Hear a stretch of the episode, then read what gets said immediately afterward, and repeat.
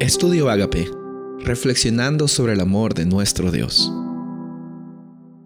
El título de hoy es La experiencia, Tito capítulo 3 versículos 4 y 5. Pero cuando se manifestó la bondad de nuestro Dios, nuestro Salvador, y su amor para con los hombres, nos salvó, no por obras de justicia que nosotros hubiéramos hecho, sino por su misericordia, por el lavamiento de la regeneración y por la renovación en el Espíritu Santo. Saben amigos y amigas, este versículo me encanta porque nos muestra la realidad que nosotros tenemos en Cristo Jesús.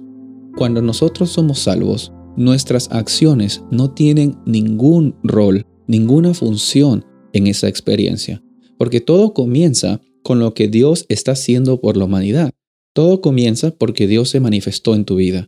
En algún momento oscuro tú has estado viviendo, en algún momento de adicción, en algún momento de aflicción, y Dios se manifiesta con su bondad y demuestra que Él te ama. Alguna predicación de algún pastor, algún testimonio de algún amigo familiar ha hecho de que el Espíritu Santo toque la puerta de tu corazón y esa sea una experiencia de salvación. No es algo solamente espiritual, no es algo solamente eh, cognitivo para tu cerebro, para tu conocimiento, no es algo solamente para tu salud. Dios desea que tu experiencia de salvación sea una experiencia total, completa en cada ámbito de la Biblia. En la vemos de que en la Biblia vemos de que hay un énfasis de amar a Dios por sobre todas las cosas, no en un eh, ámbito solamente sentimental, sino que nuestras acciones, eh, nuestro corazón, nuestras relaciones, nuestras prioridades estén de acuerdo a eso también. Entonces la experiencia no es necesariamente algo negativo, sin embargo, hay que reconocer que después del pecado, eh, bueno, nuestra percepción de la experiencia de lo que es lo mejor para nosotros muchas veces puede ser engañosa. Por eso es que necesitamos la Biblia.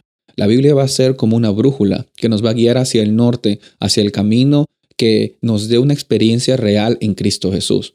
Está mal solamente fijarse en las tradiciones, pero también está mal solamente fijarse en la experiencia.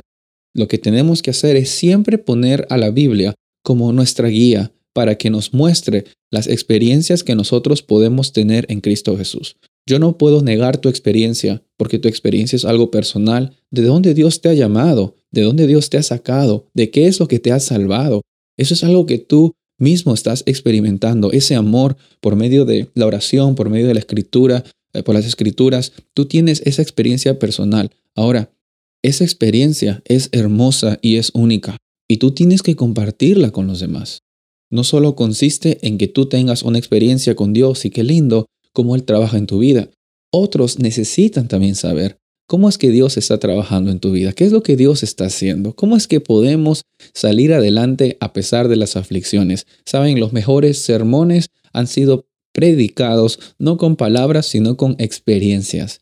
Y el llamado de hoy es que nosotros tengamos esa brújula que es la palabra de Dios para que guíe nuestras experiencias y así como dice Tito, nosotros veamos la manifestación de Dios. Veamos cómo es que Él ha sido bueno contigo y conmigo. Nos ha faltado mucho, pero nunca nos ha faltado la paciencia que Él nos da. Nunca nos ha faltado la certeza de que el Espíritu Santo está trabajando en nuestras vidas. Nunca nos ha faltado la oportunidad de decir gloria a Dios incluso en medio de las tormentas. Y es por esto que nosotros estamos aquí.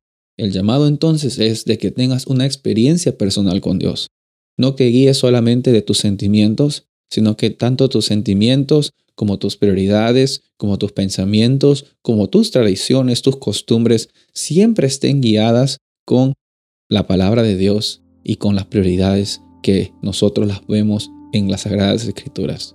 Entonces, ese es el llamado para hoy, de que Dios te acompañe y en cada momento tú muestres ese amor y esa experiencia y que no sea por lo que tú haces, sino sea por lo que Él hace por medio de ti, que muchas personas lleguen a conocerle a Él. Soy el pastor Rubén Casabona y deseo que tengas un día bendecido.